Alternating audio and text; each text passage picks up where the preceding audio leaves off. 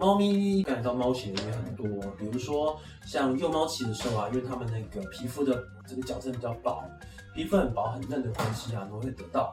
第二个就是说呢，在这个它居住环境啊是非常非常潮湿的，连生完潮湿都会感染到。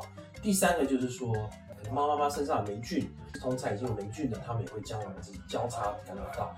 最后就是说，在成猫的状态下，就是当它皮肤的免疫力比较差的时候，也会感染到。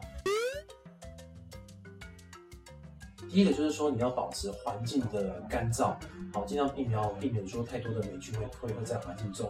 第二个就是说呢，我们可以用定期的使用一些药用的洗剂，杀霉菌的洗剂啊，减减少体表的霉菌量。还有就是可以给它吃一些皮肤的营养剂啊，一些呃就是天然的这种鱼油啊，都可以去呃保护它的这个皮毛，呃增强它的皮毛的免疫力。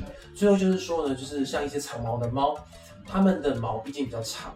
所以也比较容易会让它的猫有时候会舔毛的过程啊，有一些水汽容易在停留在它的皮肤表面上。那这时候因为毛比较长的关系，就比较不容易蒸发掉。那这个潮湿的环境也容易产生霉菌。所以说我们可以怎么做呢？就是定期的帮它多梳毛，有时候可以定期剃毛，让这个毛的长度不要那么长，这样都可以达到避免这个霉菌的感染。